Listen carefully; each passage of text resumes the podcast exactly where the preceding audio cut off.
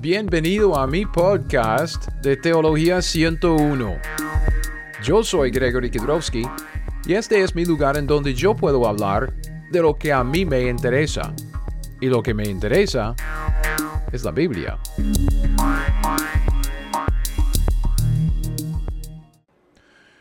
Hola, buenas. Bueno, quisiera hablar de la Trinidad. Quisiera hablar obviamente de mi Dios, nuestro Dios, nuestro Creador. Y en esto, ah, pues estamos hablando de la Trinidad. Lo primero que quisiera decir es lo que usted se ve aquí en... En la pantalla, pues la Trinidad no está en la Biblia. Obviamente la Trinidad no está en la Biblia. La Trinidad es una de estas... Ah, estas frases que, que, no aparecen en la Biblia, ¿ok? Y aunque yo tengo una, una cita aquí de, de alguien, uh, de un libro, es alguien que, que, se llama que Lindsay Alexander, Lindsay Alexander, y aunque la palabra Trinidad no se menciona en la Biblia, obviamente uh, la como digo, uh, el concepto está en la Biblia, ¿ok? Entonces fíjese en lo, que, en lo que dice. La palabra Trinidad no se menciona en la Escritura. Dice, aunque una verdad no se enuncie formalmente en las Escrituras, puede estar tan implícita en las declaraciones de las Escrituras que se convierta en la expresión adecuada y necesaria de esas declaraciones. Y la Trinidad está, es, es así. Es un concepto que usted dice, ah, bueno, la palabra Trinidad no se menciona en la Escritura. Es una palabra que se inventó por la Iglesia Católica. Entonces, ya, ya, ya, ya, ya entiendo, ¿ok? Entiendo. Es como la gente que dice que no podemos referirnos a la, al arrebatamiento con la palabra, palabra rapto, porque la palabra rapto no está en la Biblia. Vea, la palabra Trinidad no está en la Biblia, pero el concepto sí está en la Biblia. Entonces yo quisiera hablar de esto. Yo creo en Dios, el Dios de, uh, de la Biblia. Y el Dios de la Biblia es, un Dios trino, es un Dios que es una Trinidad. Entonces, primero que nada, lo que vemos. Lo que vemos cuando estudiamos la escritura es que Dios es uno. Yo tengo tres versículos aquí. Fíjese en lo que la Biblia dice. Dice, oye Israel, Jehová nuestro Dios. Jehová que uno es. ¿Ok? Entonces nadie está diciendo que hay tres dioses, nadie está diciendo esto. Dios es uno, es el único Dios. También en, uh, en Éxodo 20, este es el pasaje de, uh, de los diez mandamientos. La Biblia dice, yo soy Jehová tu Dios que te saqué de la tierra de Egipto, de casa de servidumbre. Dice, no tendrás que dioses plural, dioses ajenos delante de mí. Entonces, Jehová tu Dios es singular. Entonces Dios dice, solo hay uno. Yo soy, dice Dios. Entonces no hay dioses ajenos. No tendrás dioses ajenos delante de mí. Y luego otro ah, pasaje, otro versículo aquí, Isaías 44, 6. Así dice Jehová, Rey de Israel, su redentor, Jehová de los ejércitos. Yo soy el primero, yo soy el postrero. Y dice, fuera de mí que no hay Dios. Entonces, cuando estamos hablando de la Trinidad, eso es lo primero que tenemos que entender. Dios es Dios, no hay dioses, ¿ok?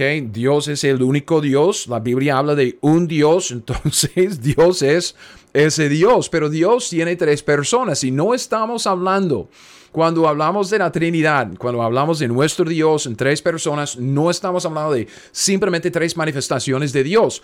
Cuando Dios se manifiesta en toda su gloria es, Dios Padre, cuando Dios se manifiesta como hombre es Dios el Hijo y cuando Dios se manifiesta en mi corazón es el Dios Espíritu. No, no estamos hablando de eso. O como algunos dicen, roles o papeles, o sea, cuando Dios Padre ah, está en su rol y está haciendo las... Ah, como las obras de creador. Entonces estamos hablando de Dios Padre, cuando Dios está en su rol de redentor, de salvador, estamos hablando de, del Hijo, cuando Dios está ejerciendo ese papel de, Dios en nosotros, conformándonos a la imagen de Cristo, estamos hablando de um, Dios el Espíritu. No, no, lo que estamos diciendo es que Dios es de tres personas y son personas, vean, no separadas, ¿ok? Esto es muy importante, no separadas. ¿Qué quiero decir con separadas? No estamos hablando de tres diferentes dioses que forman como un conjunto.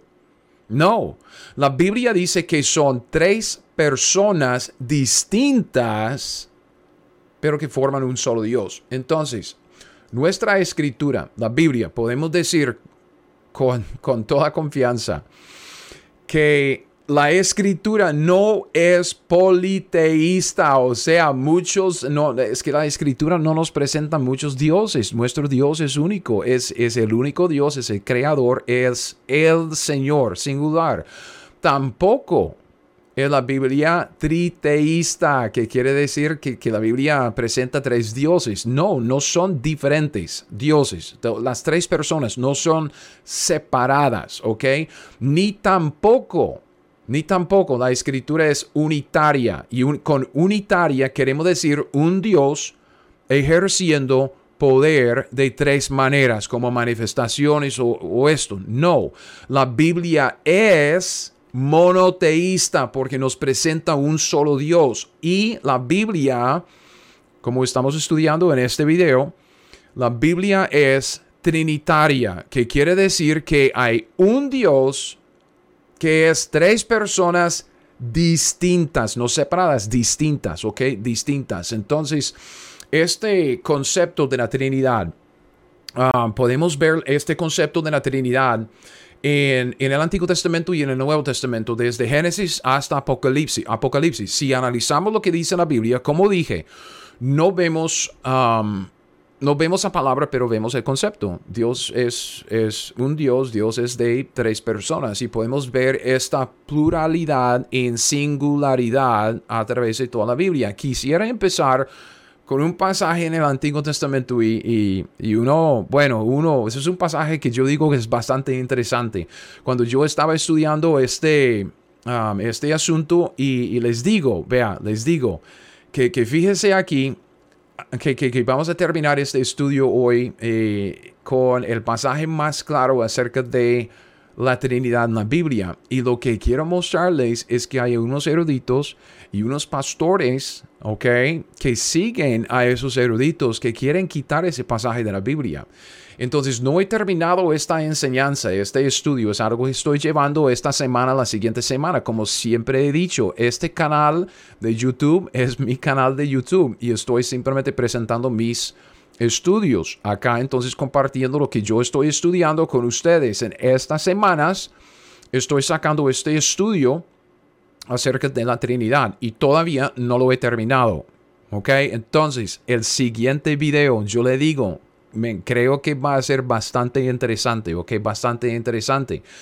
Pero de todos los pasajes del Antiguo Testamento en donde podemos ver la Trinidad, yo he visto algo aquí en Isaías que creo que es bastante interesante. Entonces quisiera compartirlo con ustedes porque, como, como dije, podemos, podemos ver la Trinidad en varios pasajes y luego pues vamos a ir a estos varios pasajes. Eh, Génesis capítulo 1, Génesis 11, luego en, en el 48, el 23. Vamos a, vamos a verlos pero no en detalle como esto de, de Isaías 6, porque quisiera uh, que usted vea esto como, no sé, si le parece interesante a mí, pues me llamó mucha, mucha la mucho la atención. Entonces, leamos este pasaje.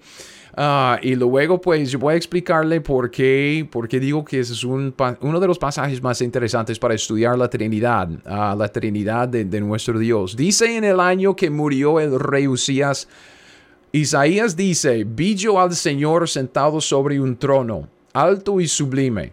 Sus faldas llenaban el templo, por encima de él había serafines, cada uno tenía seis alas, con dos cubrían sus rostros, con dos cubrían sus pies y con dos volaban. El uno al otro daba voces diciendo, Santo, Santo, Santo, Jehová de los ejércitos, toda la tierra está llena de su gloria.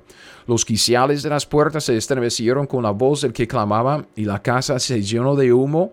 Entonces dije, ay de mí, que soy muerto porque siendo hombre inmundo de labios y habitando en medio de pueblo que tiene labios inmundos, han visto mis ojos al rey. ¿Y quién es? Jehová de los ejércitos.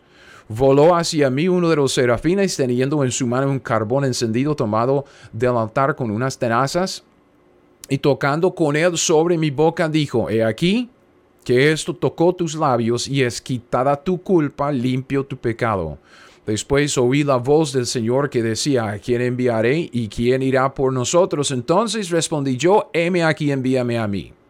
Y dijo, anda y di a este pueblo, oíd Oíd bien y no entendáis. Ved por cierto, mas no comprendáis engruesa el corazón de este pueblo y agrava sus oídos, ciega sus ojos para, para que no vea con sus ojos, ni oiga con sus oídos, ni su corazón entienda, ni se convierta y haya para él sanidad. Okay, hay, hay, mucho que está tomando lugar en este, en este pasaje, mucho que podemos decir acerca de, de, de lo que Dios está diciendo aquí acerca de Israel. Vamos a ver que se cita este pasaje en el Nuevo Testamento varias veces, entonces uh, eso es algo muy importante pero en primer lugar, quisiera simplemente llamarle la atención a, algunas cosas, ¿ok? Primero, el lugar. Fíjese en dónde toma lugar todo esto que está sucediendo. Dice, en el año que murió el rey Usías, vio, vi yo al Señor sentado sobre un trono alto y sublime, sus faldas llenaba, ¿qué? El templo. Entonces, el lugar el lugar en donde estamos viendo esta visión tomar lugar es el templo. Y es el templo en donde está el trono sobre el cual está sentado quién? Jehová de los ejércitos, ok, Dios mismo. Entonces no estamos hablando del templo, templo de, Salomón que estaba en, en, Jerusalén. Estamos hablando del templo en el cielo en donde está sentado Dios sobre su trono sublime. Okay, sus faldas llenaban el templo y hay serapines allá. Estamos viendo una visión del cielo. Ok, este es el lugar, ok, es el templo. Isaías ve al Señor y fíjese bien, fíjese bien en esto. Porque cuando él dice que él vio al Señor, dice, ahora, ahora, ya, yo vi al Señor sentado, ok, aquí está el Señor y él está sentado sobre, sobre un trono. Y él dice, Señor, que es, ¿qué? Singular o plural, obviamente singular, ¿ok? Vio al Señor y dice que este Señor es el rey Jehová, ¿ok? De los ejércitos, de los ejércitos, ahí está, Jehová de los ejércitos, ¿ok? Entonces, el Señor, Jehová de los ejércitos, vemos lo mismo aquí abajo, ¿Ok? Después oí la voz del quien, del Señor. Y ahí está el Señor, singular, ¿ok? Singular. Eso va a ser bastante importante luego, porque ahí en el templo, en la presencia del Señor, estaban algunos serafines, ¿ok? Y ellos dicen algo. Entonces, además del lugar, queremos fijarnos en la repetición. ¿Ok? Repetición. Cuando Dios repite una palabra en la Biblia, es como que para llamarnos la atención. Y en esto, vemos algo, algo muy, muy interesante. Aquí es donde empieza el estudio sobre la Trinidad, ¿ok? Y yo sé que algunos de ustedes ya están adelantándose, ¿ok? Entonces, suave, ¿ok? vaya, conmigo, ¿ok? Porque eso vamos a, vamos a estudiarlo juntos aquí, ¿ok? Santo, santo, santo, dice Jehová de los ejércitos. Tenemos tres veces que la palabra santo se repite. Santo, santo, santo. ¿Ok? Listo, entonces, a ver, a ver, a ver, a ver. Ok, entonces para, para eso, para quitar eso ya, para, para ver santo, santo, santo. Y también lo que quisiera que ustedes vean en esto de la repetición, lo siguiente, ok. Entonces estamos viendo que el Señor está en el templo, está sobre su trono. Um, es Jehová el Señor, Jehová de los ejércitos y el Señor que me decía. Um, luego, luego, él dice en el pronombre, ok, fíjese en el pronombre que él usa. Después oí la voz del Señor singular que decía, a quién enviaré y quién irá por, ¿qué, qué dice? Por nosotros, ok, nosotros, ahí está. Entonces, cuando, cuando vemos esto, vemos y uno dice, ah, pero nosotros puede, puede referirse a, Dios y los ángeles, Dios y los serafines, sabemos que también los querubines están allá.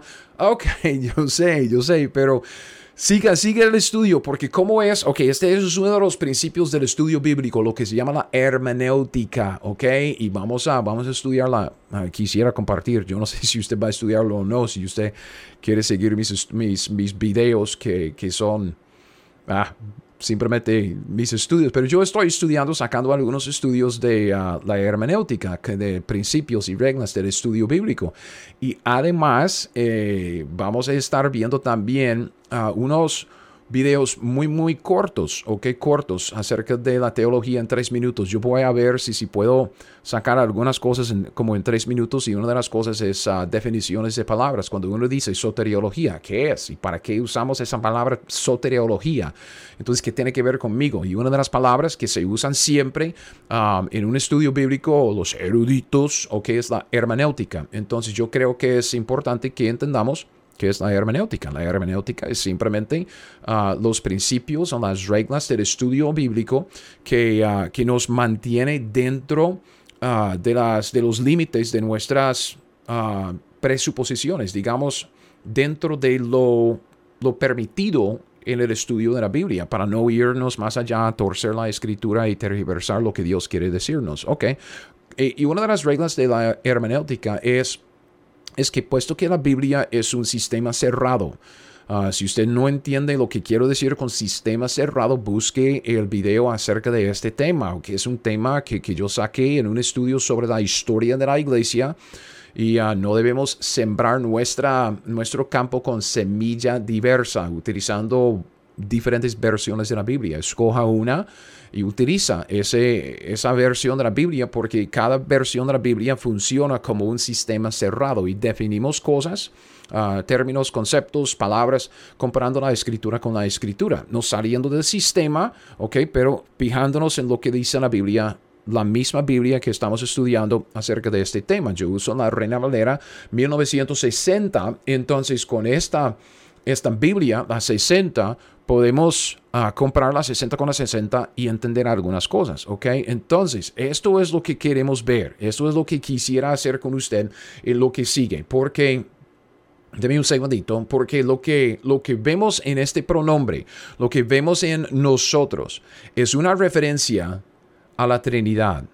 Y vamos a ver que cada una de estas repeticiones de la palabra santo, santo, santo, santo, es una referencia a una de las tres personas. Entonces, santo el Padre, santo el Hijo, santo el Espíritu Santo. Entonces, cuando el Señor singular dice, ¿quién irá por nosotros? Es nosotros, Padre, Hijo y Espíritu Santo. ¿Ok? Entonces, en primer lugar, el Padre. El Padre es el más fácil de ver porque vemos el Padre por todos lados en el Antiguo Testamento. ¿Ok? Ah, y vamos a hablar por, uh, porque, porque es así en la Biblia ahorita. Pero cuando, cuando vemos, ok, déjeme, déjeme ah, regresar aquí un poco porque Jehová de los ejércitos está hablando. Él se llama el Señor, el Señor. Entonces, este es el rey que está sentado sobre el trono y el rey es Jehová de los ejércitos. Es una frase muy particular, ¿ok? Y podemos llevar este pasaje de aquí, comparar eh, esta frase eh, con otros pasajes en donde aparece. Y uno de los pasajes en donde aparece es Isaías 54.5. En Isaías 54:5 la Biblia dice, porque tu marido es tu hacedor, Jehová de los ejércitos es su nombre, o que es el mismo Dios que, que, vimos ahí en Isaías capítulo 6, y que, que dice que este Jehová de los ejércitos es tu redentor, tú, Israel. O sea, Él es el santo de Israel, Dios de toda la tierra será llamado. Obviamente Dios es el Dios de toda la tierra, pero dice la Biblia en este, en este en este pasaje, que este versículo de Isaías 54, que forma parte del Antiguo Testamento, que recuerde, al Antiguo Testamento Dios está tratando principalmente con la nación de Israel. Israel, su nación escogida, ¿ok? Porque tu marido, Israel, es tu hacedor. Jehová de los ejércitos es su nombre y tu redentor. Él llegó a ser el redentor de Israel en el Éxodo cuando Él los redimió por la sangre del cordero en la primera ah, celebración de la Pascua. Obviamente nosotros tenemos el redentor eterno que es Cristo Jesús porque Él nos ah, consiguió la redención eterna por su, por su sangre que derramó en la cruz como el Cordero de Dios. Pero en el Antiguo Testamento no era así. Entonces el redentor es Jehová de los ejércitos, redentor de Israel. Okay?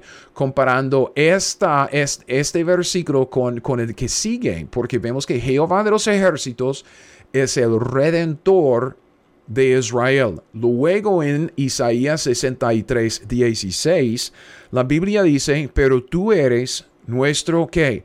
Tú eres nuestro Padre. Entonces, a ver, a ver. Nuestro Padre. Ok, ¿quién es el Padre? Padre de Israel. Si bien Abraham nos ignora, Israel no nos conoce. Tú, oh Jehová. Entonces, este es Jehová de los ejércitos. ¿Quién es? Nuestro Padre y también nuestro Redentor. Entonces, comparando la escritura con la escritura, y usted puede hacerlo con, ah, con, con, una herramienta que se llama concordancia. Vea. Aquí está, aquí está mi concordancia. ¿Ok? Es enorme. Es como, como para matar a alguien que, que se mete en mi casa y quiere robarme de, de mis, mis, mis chunches, mis tiriches. Yo puedo pegarle con, con este libro. Es enorme, pero funciona. ¿Ok?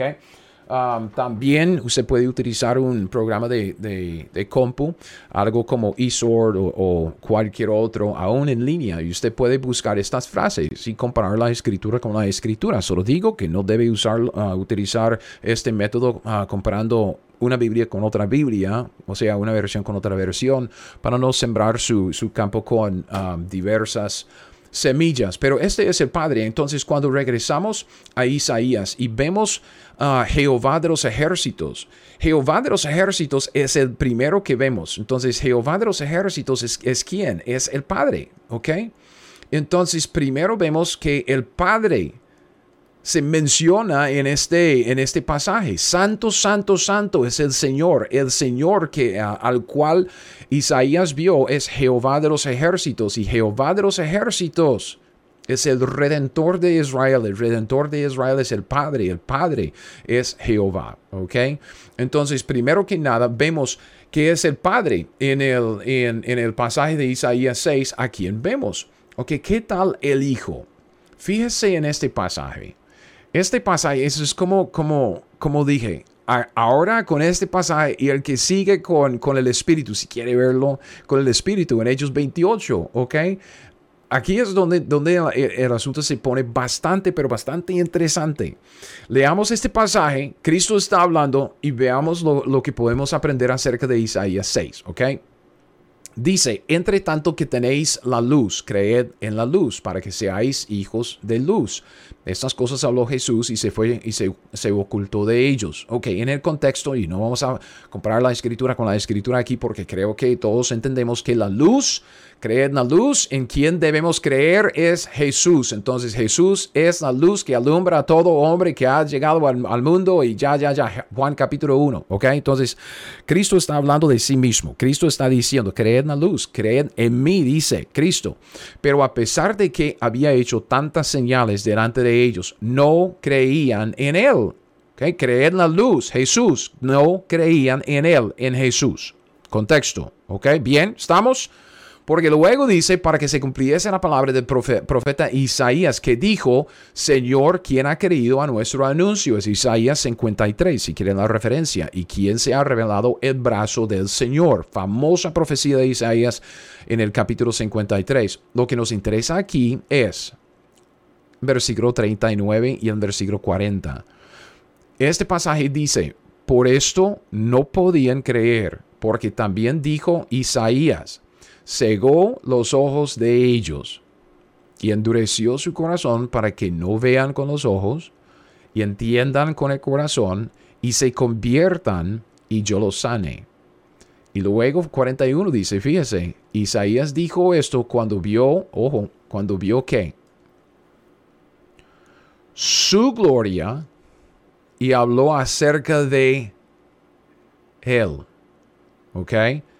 En primer lugar, yo puse el, pasaje para que usted no tenga que, ir buscando un pasaje otro pasaje. Yo puse el pasaje aquí. Este es el pasaje, los últimos dos versículos del pasaje de Isaías que estamos estudiando. Entonces, Isaías 6, 9 y 10. Anda, di a ese pueblo, oíd bien, no entendáis, ved por cierto, y ahí sigue. Entonces yo puse estos dos versículos, que anda, di a este pueblo, oíd bien, no entendáis, ved por cierto, mas no comprendáis. Cristo está citando este pasaje en el Nuevo Testamento, en este capítulo 12 del libro de Juan. ¿Ok?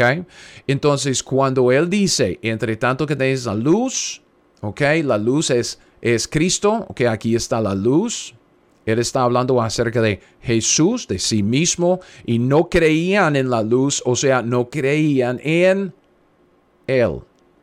Y dice que Isaías, dice también Isaías dijo esto, cegó los ojos de ellos, endureció su corazón, está citando esto, y acerca de este pasaje de Isaías 6, la escritura dice que Isaías, Cristo mismo, dijo, Isaías dijo esto cuando vio su gloria. ¿La gloria de quién? Su gloria. Y cuando habló acerca de quién? Acerca de él. Este pasaje dice que Isaías 9 no está hablando tanto del Padre. ¿Ok? Sí está hablando del Padre pero que también está hablando acerca del Hijo. Cristo dice que Isaías dijo esto acerca de él, acerca de Jesús, acerca de la luz. ¿Ok? Entonces, tenemos ahí, número dos, ¿ok? Porque tenemos el primero, que es Dios Padre, Santo, el Padre, que, quien es Jehová de los ejércitos, el Hijo, ¿ok? El Hijo que esto vimos en Juan, capítulo 12, no sé cuál versículo fue, cuál versículo fue, el hijo ahí en el 41, ¿ok? 41. Juan 12, 41. Ahí habla de, del Hijo de Dios. Entonces tenemos uno más, ¿ok? ¿Qué color, ¿Qué color, quiere utilizar? Ay, negro, ¿ok? Negro. Entonces, número 3, obviamente, ¿quién es la tercera persona de la Trinidad? Estamos hablando del Espíritu Santo, ¿ok? el Espíritu. ¿Y a dónde podemos ir para ver algo acerca del Espíritu Santo? ¿Okay? El Espíritu. Vea. Pablo dice algo acerca del Espíritu Santo repitiéndose a este mismo pasaje, igual que Jesús en Juan capítulo 12. Al puro final de Hechos capítulo 20, ah, del libro de Hechos, en, en Hechos capítulo 28, Pablo dice, ¿ok? esto y cita esto cuando él dice y algunos asentían algunos algunos pues son algunos de los de los judíos judíos en Roma ok porque Pablo está en Roma Pablo está en Roma, está en la cárcel o está en una casa, encarcelado en casa, y, él está hablando a los judíos en Jerusalén acerca de Cristo y el Evangelio. Entonces algunos de los judíos asentían a lo que se decía, pero otros no creían. Y como no estuviesen de acuerdo entre sí, al retirarse les dijo Pablo esta palabra. Entonces Pablo les regaña, bien habló el Espíritu Santo por medio del profeta Isaías a nuestros padres diciendo, ok, fíjese bien. Pablo está diciendo que lo que sigue es lo que dijo el Espíritu Santo. ¿Y qué es lo que dice? Es el mismo pasaje. ¿Okay? Isaías 6, 9 al 10. Dijo, ¿quién? En el contexto, ¿quién dice estas palabras? El Señor, Jehová de los ejércitos, dijo, ¿a quién enviaré? Entonces, cuando Pablo dice, bien habló el Espíritu Santo por medio del profeta Isaías a nuestros padres, diciendo, ve a este pueblo y diles. De oído oiréis, no entenderéis, y viendo veréis, no percibiréis, porque el corazón de este pueblo se ha engrosado, y con los oídos oyeron pesadamente, y sus ojos han cerrado para que no vean con los ojos y oigan con los oídos y entiendan de corazón y se conviertan y yo lo sane. ¡Wow! Es el mismo pasaje. Y Pablo dice, Pablo ¿quién dijo esto según Pablo? Es el Espíritu Santo dijo lo que Jehová dijo, lo que el Señor dijo. Jehová es el Espíritu Santo. El Señor es el Espíritu Santo. El Espíritu Santo es Jehová el Señor. Jehová el Señor, el Espíritu Santo, dijo esto. Entonces, cuando regresamos aquí, vemos en, Hechos, Hechos 28, y no me fijé otra vez en el versículo, es el, el 24 a 27. 24 al 27. Ok, ya, ya como que tenemos, tenemos todo lo que necesitamos para, para entender lo que, lo que está sucediendo en este pasaje. Ok, Isaías 3. Con esos serafines, el uno al otro daba voces diciendo, Santo, Santo, Santo. ¿Quién? Jehová de los ejércitos. Jehová, Dios de los ejércitos, es santo, santo, santo, tres veces santo. ¿Por qué? Porque una vez santo por el Padre, segunda vez santo por el Hijo y luego también por el Espíritu Santo. Entonces, vea, vea, esto es lo que, lo que aprendemos de la Biblia simplemente fijándonos en lo que dice. ¿Ok? Fijándonos en lo que dice y comparando la escritura con la escritura para ver por qué es que Dios es Señor, por qué es que Dios es Señor, que decía, ¿a quién enviaré y quién irá por nosotros? Que usted cree que son los ángeles que están mandando a Isaías como misionero a predicar a Israel en su, en su desobediencia. ¿Usted cree que son los querubines? ¿Usted cree que son los serafines? No, Dios es el que manda. Dios está mandando a, Isaías. ¿Quién irá por nosotros? Ok, entonces, um, cuando él dice, he aquí, um, no, no, esto es, ¿en donde, en donde dice, anda este pueblo? Oh, aquí está. Después oí la voz del Señor, ¿a quién enviaré? ¿Quién irá por nosotros? Entonces yo respondí, yo respondí, o respondí yo, heme aquí, envíame a mí. Ok, ojo, Ok, ok, ok, suave, suave, suave, suave. Otra vez, bien, otra vez. Envía. ¿A quién está hablando? ¿A tú? ¿A vosotros? ¿A ustedes? ¿A ellos? Envíame a mí. Está hablando a tú. Singular y personal.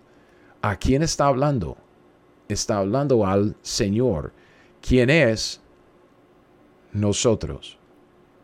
Ve qué tan interesante es la Biblia cuando, cuando nos, nos, como que nos frenamos un poco para bajar la velocidad de nuestra lectura, nos fijamos en lo que dice la Biblia y comparamos la escritura con la escritura, la Biblia se abre, se abre y, y Dios nos muestra cómo es Él, la teología, cómo es Dios y cómo son sus obras. Dios es Dios, el único, el verdadero Dios, el creador, pero también es una Trinidad porque es tres personas, Padre, Hijo, Espíritu Santo, tres en uno, Santo, Santo, Santo, cuando Él, singular, el Señor dice, nosotros, plural, Isaías responde, envíame a mí, a tú, ¿ok? Señor, nosotros, singular, ¿ok? Entonces, ¿en dónde podemos ver la Trinidad también? Porque como dije al principio, hay otros, ah, hay otros pasajes, obviamente en la Biblia, en donde se menciona la Trinidad. Algo, bueno, puede ser que son pasajes más, más claros ah, que este, o puede ser que no. Lo que digo que es Isaías um, 40, Isaías eh, capítulo 6 es, bastante interesante. Eso de, 48 es también muy interesante, pero también, vamos a verlo, ¿ok? Primero, vea, Génesis 48, podemos ver la Trinidad acá. Entonces bendijo José diciendo, el Dios en cuya presencia anduvieron mis padres, Abraham e Isaac, el Dios que me mantiene desde que yo soy hasta este día el ángel que me liberte de todo mal, bendiga a estos jóvenes y sea perpetuado en ellos mi nombre, el nombre de mis padres Abraham, Isaac, y multiplíquense en gran manera en medio de la tierra. Entonces, sin meternos en muchos detalles en este pasaje, porque lo que quisiera es simplemente destacar uh, la Trinidad. Él menciona, vea, el Dios, también, para ver otro color, otro E, otra vez dice el Dios y el ángel. ¿Ok? El ángel y el ángel viene con mayúscula. Entonces, mayúscula. Vamos a hablar de esto ahorita. Um, cuando él dice, ¿ok? El Padre, perdón, bendijo, bendijo a José diciendo, el Dios en cuya presencia anduvieron mis padres, el Dios en cuya presencia uno anda siempre es Dios el Padre. ¿Ok? Dios el Padre. Y luego dice, um, el Dios que me mantiene desde que yo soy hasta este día. Solo piense, ok, piense, ¿cuál persona de la Trinidad nos mantiene nos sostiene, nos, nos da um, el aliento, el alimento espiritual que nos conforta, que nos, nos suple nuestras necesidades. Estamos hablando del Espíritu. ¿Ok? Es el Espíritu Santo. Porque con el ángel que me liberta, ¿quién, quién, ok, quién, cuál persona de la Trinidad nos liberta, nos da libertad. Yo soy libre en quién?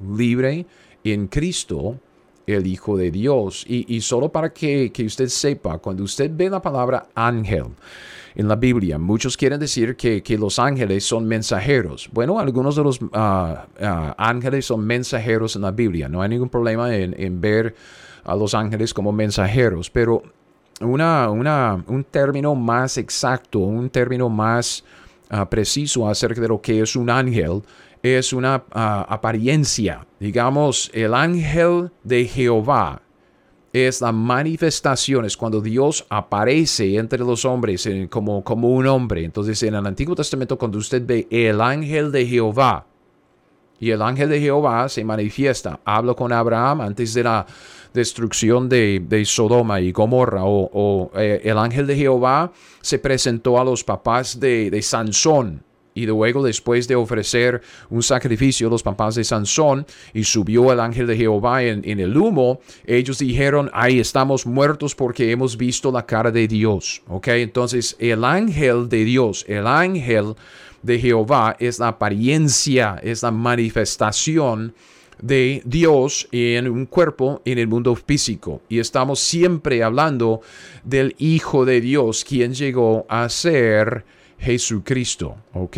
La más plena manifestación de Dios entre los hombres es el hombre Dios Jesucristo, ¿ok? Entonces otra vez tenemos la Trinidad, tenemos el Padre, el Espíritu y el Hijo. Bendijo a José diciendo, el Dios en cuya presencia anduvieron mis padres Abraham e Isaac, el Dios que me mantiene, es el Espíritu desde que yo soy hasta este día, y luego pues el ángel, ah, que es la manifestación de Dios, pues es el Hijo, Ah, y que me liberta de todo mal, bendiga a estos jóvenes. ¿Ok? Entonces, otra vez vemos, otra vez vemos la Trinidad en este pasaje. Luego, otro. Segundo de Samuel. Segundo de Samuel, los versículos 2 y 3. Esto es, es ah, relativamente fácil de ver, ¿ok? El Espíritu de Jehová ha hablado por mí y su palabra ha estado en mi lengua. El Dios de Israel me ha dicho, me habló la roca de Israel. Habrá un justo que gobierne entre los hombres, que gobierne ah, en el temor de Dios. ¿Qué es lo que tenemos? Ok, primero, el Espíritu de Jehová. Obvio, ¿cuál persona de la Trinidad es? El Espíritu. El Espíritu de Jehová ha hablado por mí. Su palabra ha estado en mi lengua. Luego dice, el Dios de Israel. ¿Ok? Um, otra cosa que ahí le, se, tiro um, cuando estamos hablando de, de Dios, porque es que dice Dios de Israel, porque cuando hablamos de los maridos, ¿ok? Maridos, Um, o matrimonio, si, si quiere pensarlo así. Um, cuando, cuando Dios habla, yo era tu marido, está hablando a Israel. Entonces, el marido de Israel, ¿quién es? Es el padre. ¿Ok? Luego, tiene la iglesia, ¿ok? Que llegó a existir en Hechos capítulo 2 que la iglesia llegó a existir en Hechos capítulo 2 es cuando la iglesia nació de nuevo y llegó a vivir. La iglesia es la novia del novio y quién es el novio que va a ser el marido de la iglesia. Obviamente es, ups, es el hijo, ¿ok? Es el hijo. Y luego, um, esto es, es pura suposición, pero si quiere pensarlo, es, uh, ¿cómo se lo digo? Hay tres grupos en la Biblia, ¿ok? Israel, judíos, la iglesia, nosotros los hijos de Dios. Y la gente, ¿ok? La gente que no es ni judía ni cristiana, gente que no forma parte de, los judíos, la descendencia física de Israel, la gente que no ha nacido de nuevo como hijos de Dios, la gente, uh, gentiles, ¿ok? Gentiles, gentiles. Um, usted ve una relación estrecha entre los gentiles, especialmente en el futuro, y con el Espíritu Santo de Dios. En ningún lugar, yo se lo digo para que usted no corra con esta, con esta, esta cosa. Um, no hay nada en la Biblia que, dice que los gentiles se casan con el Espíritu Santo, que el Espíritu Santo es marido de los, uh, de los gentiles. Solo es que hay una relación entre el Espíritu y los gentiles porque hay tres grupos, tres grupos de personas. Tienen um, judíos, tiene cristianos que, nosotros pues somos hijos de Dios, cristianos y luego gentiles. Gentiles son, es, es gente, gente, gentiles, gente que no, no es ni tampoco cristiana ni tampoco judía. Entonces, gentiles. Y los gentiles, algunos gentiles van a ser salvos, ¿ok? No son judíos, no son cristianos, van a ser salvos, como Job.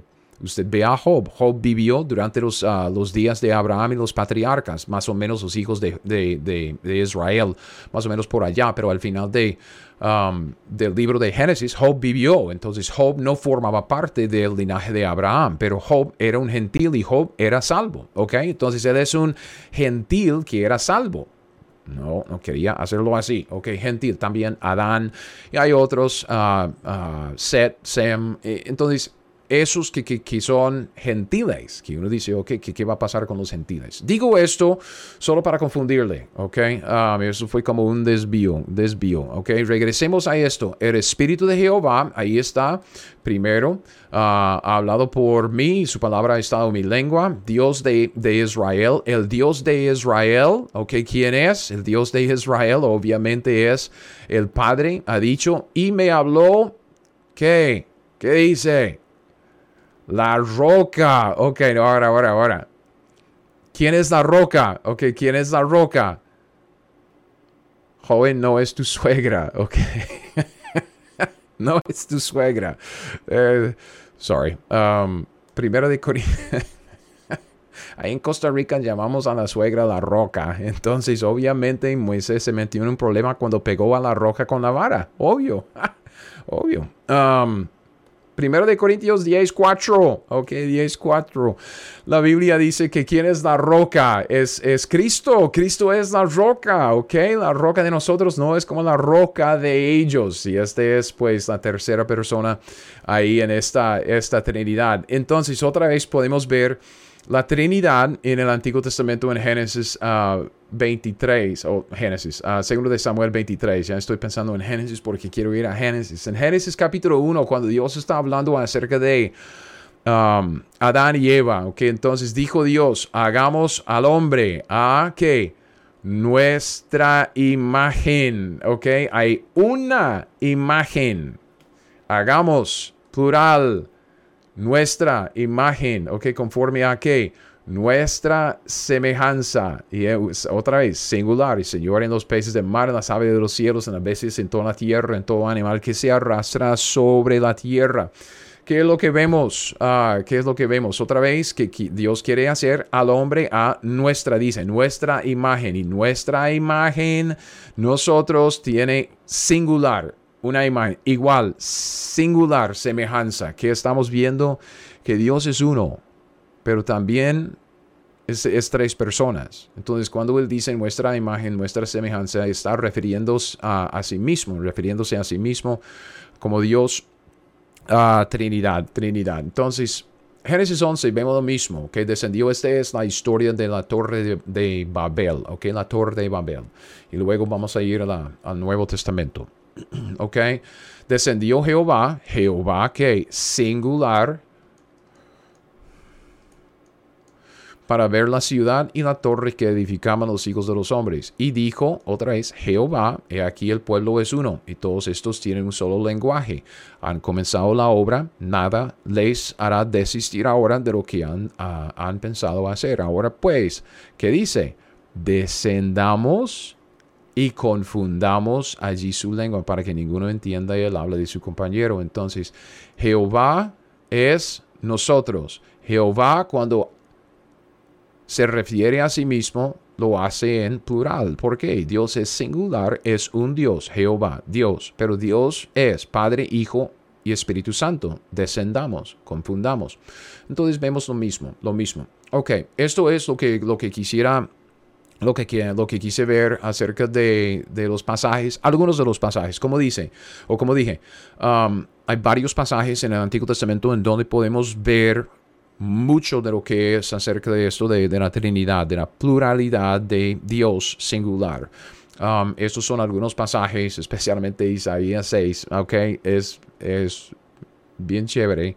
Ahora vamos al, Nuevo Testamento, ok, el Nuevo Testamento. Y, y yo le digo que el, um, este concepto de la Trinidad de Dios es mucho más fácil de ver en el Nuevo Testamento debido a lo que se llama la revelación progresiva de la Escritura. Usted ve que Dios no dio toda la Escritura en un solo tiro, ¿ok?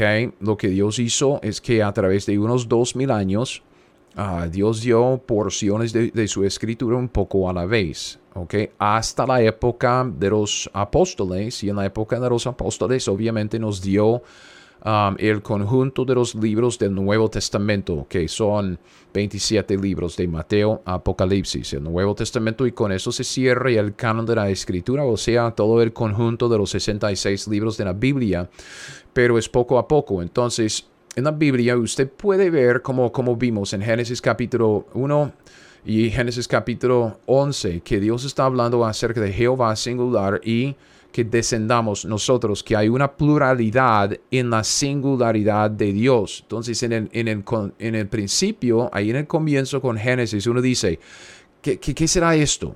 ¿Qué será esto? Entonces el asunto es como una semilla. Dios pone la semilla aquí, entonces se siembra la semilla de la, Trinidad acá, o por lo menos la semilla del conocimiento de la Trinidad, y se va con más revelación, con más escritura. Es revelación progresiva. Dios nos da más conocimiento, más teología, conocimiento de Él, conocimiento de sus, de sus obras. Llegamos a, a Isaías, uno de los profetas del Antiguo Testamento, y que tenemos más, tenemos más revelación. Y llegamos al, al Nuevo Testamento y con la revelación del Nuevo Testamento y el cierre del canon de la Escritura, el conjunto de los, de los libros de la Escritura, Dios nos da todo el conocimiento, nos ha dado todo el conocimiento que Él quiere que tengamos acerca de este asunto. Okay, ya no va a haber más revelación hasta que Cristo venga en la segunda venida para, para reinar aquí y dictar su ley desde, desde Jerusalén sobre el trono de David. ¿Ok? Entonces, en el Nuevo Testamento tenemos pasajes que son mucho más claros que, que en el Antiguo Testamento debido a la revelación progresiva de la Biblia. Si usted ve algo en el, en el Antiguo Testamento que no entiende, busque un pasaje en el Nuevo Testamento que habla sobre el mismo tema, el mismo concepto. Y muy a menudo usted va a ver que no, Dios nos da más revelación, o sea, más conocimiento del asunto en el Nuevo Testamento, simplemente debido a esto de la revelación progresiva. ¿Ok? Entonces, en esto de, uh, del Nuevo Testamento y la Trinidad, um, tenemos que, bueno, primero que nada, fijarnos en uh, quién se llama Dios. Cuando, cuando vemos a Dios en el Nuevo Testamento, ¿a quién estamos viendo? ¿Al Padre, al Hijo o al Espíritu Santo o a todos ellos? Y obviamente es a todos ellos. ¿Ok? Dios Padre, ¿ok? Él está también en nosotros. Esto es algo que quisiera que, veamos con, con, este asunto también. Dice en Efesios 4:6 que tenemos un Dios y este Dios es el Padre de todos, ¿ok? Porque Dios ha hecho todos. Entonces, el cual es sobre todos y por todos y en, en todos, ¿ok? Todos nosotros los cristianos, ¿ok? Los cristianos. Todos los cristianos, Dios no está en todos los hombres, no, no está en el, ah, en el inconverso. Lo siento mucho, el inconverso necesita nacer de nuevo y al nacer de nuevo Dios viene para morar en uno. Y quien mora en, en el creyente cuando nacemos de nuevo, pues es Dios. Dios viene para morar en nosotros. ¿Ok? ¿Quién es Dios? Dios es es el Padre, ¿ok? Es el Padre. Sencillo, ¿ok? Sigamos. Ah, pero también el Hijo es Dios y también Él está en nosotros. Uh, fíjese en 1 de Juan 5:20 dice, pero sabemos que el Hijo de Dios ha venido, nos ha dado entendimiento para conocer al que es verdadero y estamos en el verdadero. ¿En quién? Su Hijo, ok, su Hijo Jesucristo. Este es el verdadero Dios. ¿Ok? ¿Quién es Dios? Es el Padre. Eso es lo que dice la Biblia. Es el Padre. Padre es Dios. ¿Y quién es Dios? Jesucristo. Jesucristo es Dios. No un Dios. Lo siento mucho, mormón. Ok, se equivocó. ¿Dónde estabas tú? Um, antes de 1850 no existía. Entonces es una de las sectas falsas de los gringos, igual que los testigos de Jehová y uh, la iglesia de los adventistas. Um, Sí, claro, podemos hablar más sobre las, ah, las sectas luego, ¿ok? Pero fíjese en esto de que en, en Colosenses 1.27, a quienes Dios quiso dar a conocer las riquezas de la gloria de este misterio entre los gentiles que es Cristo, ¿en dónde? Cristo en vosotros los cristianos, ¿ok? Cristianos la esperanza de gloria. Entonces Dios Padre se llama Dios y Dios Padre está en nosotros. El Hijo también se llama Dios y Él está también en nosotros. Y obviamente el Espíritu Santo ah, es Dios y está en nosotros. Fíjese en esto. Hechos. Ups. Hecho. No, queremos hechos. Ok, hechos.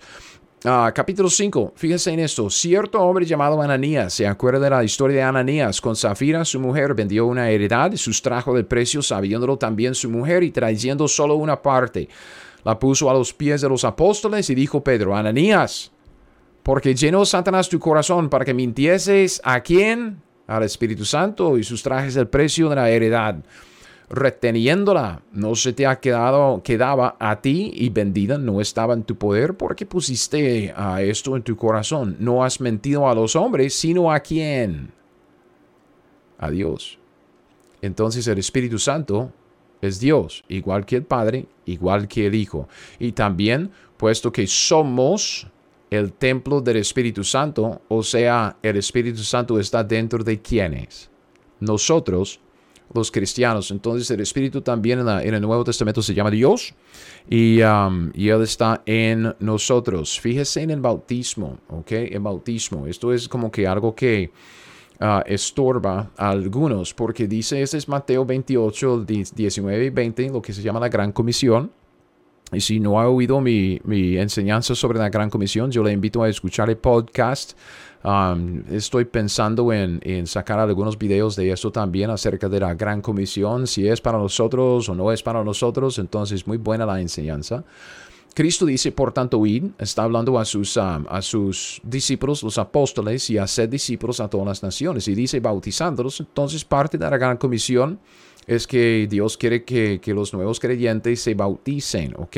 Y que se bauticen en el nombre que es singular y el nombre de Dios es el nombre del Padre, del Hijo y del Espíritu Santo. Uno, dos, tres. La Trinidad, ok, plural, tres en uno, el nombre. Eso es lo que vemos en el, bautismo.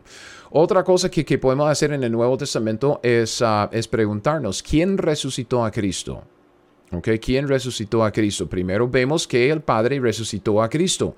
Hechos, wow, es que estoy equivocando con Hechos. Um, varones israelitas, ok, Hechos capítulo 2, Pedro está hablando a los israelitas, oíd estas palabras, Jesús Nazareno, varón aprobado por Dios entre vosotros con las maravillas, prodigios y señales que Dios hizo entre vosotros por medio de él, como vosotros mismos sabéis. A este entregado por el determinado consejo y anticipado conocimiento de Dios, prendisteis, matasteis judíos por mano de inicuos crucificándoles. Llegamos al versículo 24 y, y la Biblia dice, al cual Dios levantó sueltos los dolores de la muerte por cuanto era imposible que fuese retenido por ella. Entonces, ¿quién resucitó a Cristo? ¿Ok? Tengo espacio para aquí arriba. Yo voy a decir que Dios resucitó, Dios resucitó a Jesucristo. Y luego en Gálatas 1.1, Pablo dice, Pablo apóstol, no de hombres, ni por hombres, sino por Jesucristo y por Dios. ¿Dios quién? El Padre que lo resucitó de los muertos. ¿A quién? Lo resucitó. Entonces Dios resucitó a Jesucristo. Dios Padre lo hizo. ¿Ok? Luego también el Hijo dice que Él se resucitó a sí mismo. Ah, dos pasajes en el Evangelio según San Juan. Dice, por eso me ame el Padre, porque yo pongo mi vida para volverla a tomar, nadie me la quita, ¿ok? Y, siga conmigo porque ya estamos para terminar, estamos ya casi a una hora. Estoy ya para terminar y no quiero que usted pierda la, ah, lo último aquí, ¿ok? El pasaje más claro, ya estamos para llegar allá. Dice, tengo poder para, ah, Cristo dice, tengo poder para ponerla, mi vida, y tengo poder para volverla a tomar. Este mandamiento lo recibí de mi Padre. Y luego vemos que dice en el, en el capítulo 2, respondió Jesús y les dijo, destruid este templo, está hablando de, su cuerpo, ok, este templo de su cuerpo. Um, dice, en tres días lo levantaré. ¿Quién levantaría al cuerpo de Cristo? ¿Quién lo resucitaría? Él mismo. ¿Ok? Igual que el Padre es Dios, Dios resucitó, Dios levantó al Mesías ah, de la tumba y de, entre los muertos y también Cristo dice que Él lo hizo. Pues vemos también que, que el Nuevo Testamento dice en varios lugares que, que, el Espíritu también vivificó a Cristo, porque también Cristo padeció una sola vez por los pecados, el justo por los injustos, para llevarnos a Dios, siendo la verdad muerto en la carne, pero vivificado en espíritu. Entonces vemos que el Espíritu Santo tuvo algo que ver con la resurrección de Cristo Jesús. Igual que nosotros, ¿quién resucitó a nosotros?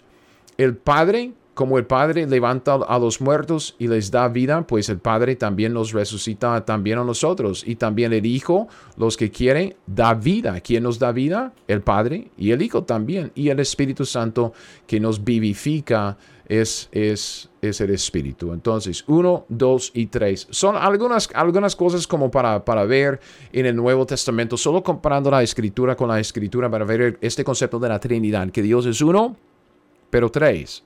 Tres personas, Padre, Hijo, Espíritu Santo. Entonces, a pesar de que la Trinidad no, la palabra no existe en la Biblia, no se menciona en la Biblia, el concepto en sí Claro que sí, se menciona en la Biblia. Entonces, solo le recuerdo de, esta cita que, que vimos al, al, principio. Aunque una verdad no se enuncie formalmente en las escrituras, puede estar tan implícita en las declaraciones de las escrituras que se convierte en la expresión adecuada y necesaria de esas declaraciones. Y la Trinidad es así. Es, es, es obvio, obvio en la Biblia que Dios es una pluralidad en singularidad. Ok, el pasaje más claro. El pasaje más claro de, la Trinidad se halla en, en 1 de Juan, ok, aquí está en 1 de Juan, capítulo 5, los versículos del 6 al 8, principalmente en el versículo 7, ok, entonces en el siguiente estudio, en el siguiente video, cuando estamos hablando de, de esta, de, de este Um, esta cláusula, ok, esto, este pasaje, quisiera decir, se puede decir mucho que estamos refiriéndonos a, a 1 de Juan, versículo 7. El pasaje dice, este es Jesucristo que vino mediante agua y sangre, no mediante agua solamente, sino mediante agua y sangre. Y el Espíritu es el que da testimonio, porque el Espíritu es verdad. Y dice, porque tres son los que dan testimonio en el cielo, ¿ok? En el cielo. El Padre, el Verbo y el Espíritu Santo. Y estos tres son uno. Y tres son los que dan testimonio en la tierra, el espíritu, el agua y la sangre. Y estos tres concuerdan. Vea, el Padre, el Verbo, ¿ok? Juan capítulo 1 define el Verbo. El Verbo es Dios, el Verbo es Cristo Jesús y el Espíritu Santo. Entonces, Juan dice, estos tres son uno, no hay otro lugar, ningún otro lugar en toda la Biblia en donde se declara con tanta claridad la Trinidad, salvo aquí en 1 de Juan, capítulo 5, versículo 7, okay, conforme a la revelación progresiva, Juan escribió último, ok, lo último de, la, de, los escritos del Nuevo Testamento, él escribió Apocalipsis, ah, el Evangelio según San Juan, primero de Juan, segundo de Juan y tercero de Juan, y los escribió más o menos al final del primer siglo, alrededor de 90, 95 después de Cristo. Entonces, cuando Dios nos da la última revelación escrita de la escritura, de la Biblia que tenemos, por medio del apóstol Juan, ¿ok? Nos dijo, estos tres son uno. Ahí está la declaración más clara de la Trinidad en toda la escritura. Entre los eruditos, eso se llama la coma joánica, ¿ok? Porque coma, porque del, del latín viene coma Joaneum, ¿ok? Coma quiere decir cláusula, joánica, joánica de Juan, ¿ok? Hay una cláusula, hay un pasaje, una frase en Juan que los eruditos quieren poner en duda. De esto quiero hablar en el siguiente video. Porque yo quiero mostrarle que desde los primeros siglos, ok, Juan escribió en el primer siglo, al, finales del primer siglo, 90, 95 después de Cristo, y luego en el año 200 o 250, hay gente citando este versículo, citando este versículo. Y luego en el, en el siguiente siglo, siglo 4 ah, y 5, y luego a través de toda la historia, vemos este versículo, esta cláusula en los escritos acerca del cristianismo. ¿Por qué es que digo esto? Porque no solo los eruditos quieren quitar esta frase, esta cláusula. Lo que tengo en rojo, lo que tengo en rojo es la cláusula joánica, ¿ok? Lo que tengo en rojo, el Padre, el Verbo, el Espíritu Santo, esos tres son uno. Y usted, si usted saca una Biblia como una nueva versión internacional, Dios habla hoy, una no sé qué, Biblia de las Américas, usted va a ver que dice, porque tres son los que dan testimonio en el cielo, el Espíritu, el agua y la sangre. Quitaron esta cláusula esta frase, ¿ok? ¿Y por qué? Porque es, es un ataque a una doctrina clave en la Biblia. Es la declaración más clara de la Trinidad en toda la Biblia. Y ellos, los eruditos, quieren quitarlo. Y yo voy a mostrarle la evidencia que existe. Y esa evidencia, men, que va mucho más allá de lo normal. ¿Y por qué digo esto? Porque hay ciertos pastores que tienen mucha influencia en el, cristianismo hoy en día. Y yo no sé si es su pastor, si es otro pastor que usted conoce, un libro, un autor que usted lee, pero vea, vea, yo voy a decir esto. Yo tengo la Biblia, tengo la Biblia de estudio de John MacArthur. Y yo digo que John MacArthur, a pesar de su, de su herejía de, calvinismo, yo no soy calvinista, no creo en el calvinismo, el calvinismo es una plaga en el cristianismo. Vea, John MacArthur dijo esto. Está escrito en su Biblia de estudio. Usted puede buscarlo en 1 de Juan 5, 7, 8 y, la nota que él tiene al pie de esa página. John MacArthur dice, la evidencia externa de los manuscritos, sin embargo, está en contra de que estén las palabras de, de 1 de Juan 5, 7 8, okay, la cláusula juánica, que estén en la epístola original. ¿Cómo sabe él? ¿Cómo sabe? ¿Ha visto la epístola original? No. Y dice, lo más probable es que las palabras se agregaron al texto mucho más tarde y pone en duda la declaración más clara de la Trinidad en toda la escritura. ¿Por qué?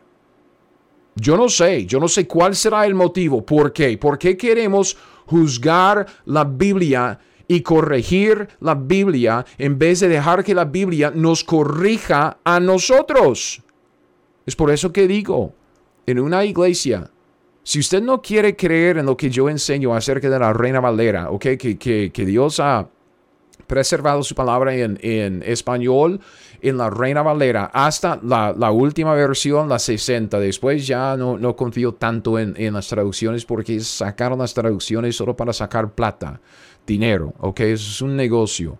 Pero yo digo, yo digo, entre, entre todo lo que, que uno dice, esto de sacar, sacar palabras de la palabra de Dios y cambiar la palabra de Dios. Yo, digo, no, no, vea, necesitamos una Biblia, la Reina Valera, o la antigua, o la 60, pero una, escoja una en una iglesia para que esta Biblia esté encima de nosotros como nuestra autoridad y nosotros no estamos corrigiendo la escritura como en este, eh, como en, como en, en esto. Está juzgando a la Biblia en vez de dejar que la Biblia le juzgue a él. ¿Me explico? Entonces, en el siguiente video, yo quisiera mostrarle la evidencia. Y hay tanta evidencia que sabe cuánta fe, sabe cuánta fe requiere de uno creer que Dios preservó su palabra en, en 1 de Juan 5, 7 y 5, 8, tal como nuestra Biblia lo dice. ¿Cuánta fe se requiere? Como una semilla de mostaza. Una semilla, la semilla más chiquitica que hay. ¿Ok? Entonces hay tanta evidencia por la cláusula joánica que solo requiere como fe como la semilla de mostaza. para creer que Dios preservó su palabra en, esta frase, en esta cláusula, en nuestra Biblia. A pesar de lo que dicen los eruditos inconversos, los eruditos que no quieren creer la Biblia y aún los pastores que le siguen. Lo siento mucho, pero así es. Yo creo la Biblia y no debemos corregir la Biblia, debemos dejar que la Biblia nos corrija a nosotros. Entonces, con esto yo les dejo con la inquietud. Ojalá que, que pueda volver para escuchar la siguiente enseñanza. Yo le digo, vea, Aprenda la Biblia. Eso es lo que yo estoy diciendo. En mis estudios lo que yo quiero hacer es aprender la Biblia y hacer lo que ella, la Biblia, me dice. La Biblia es nuestra autoridad final. La Biblia, no ningún hombre. La Biblia, claro, tenemos pastores, claro, tenemos maestros, claro, tenemos hermanos que quieren, que, que pueden enseñarnos, pero al fin, al final de todo, es la Biblia. La Biblia es la autoridad final. ¿Ok? Entonces, aprenda la Biblia y haga lo que ella le dice a usted, ¿ok? Y si usted quiere estudiar la Biblia conmigo más personalmente, vea, yo quisiera que, usted sepa, yo vivo en el área de, la ciudad de Kansas, en el estado de Kansas, ¿ok? Ah, en la, la, ciudad de Overland Park. Y yo asisto a una iglesia en la ciudad que se llama Lenexa, en el estado de Kansas.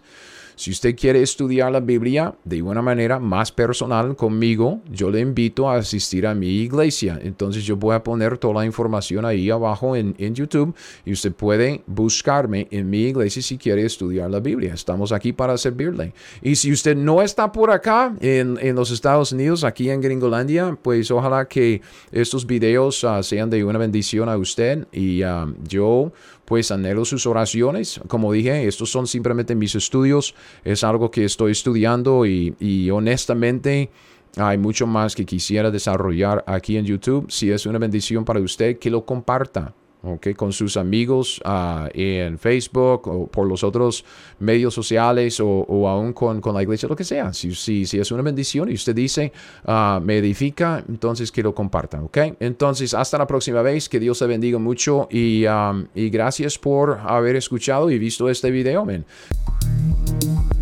Gracias por escuchar mi podcast, Teología 101.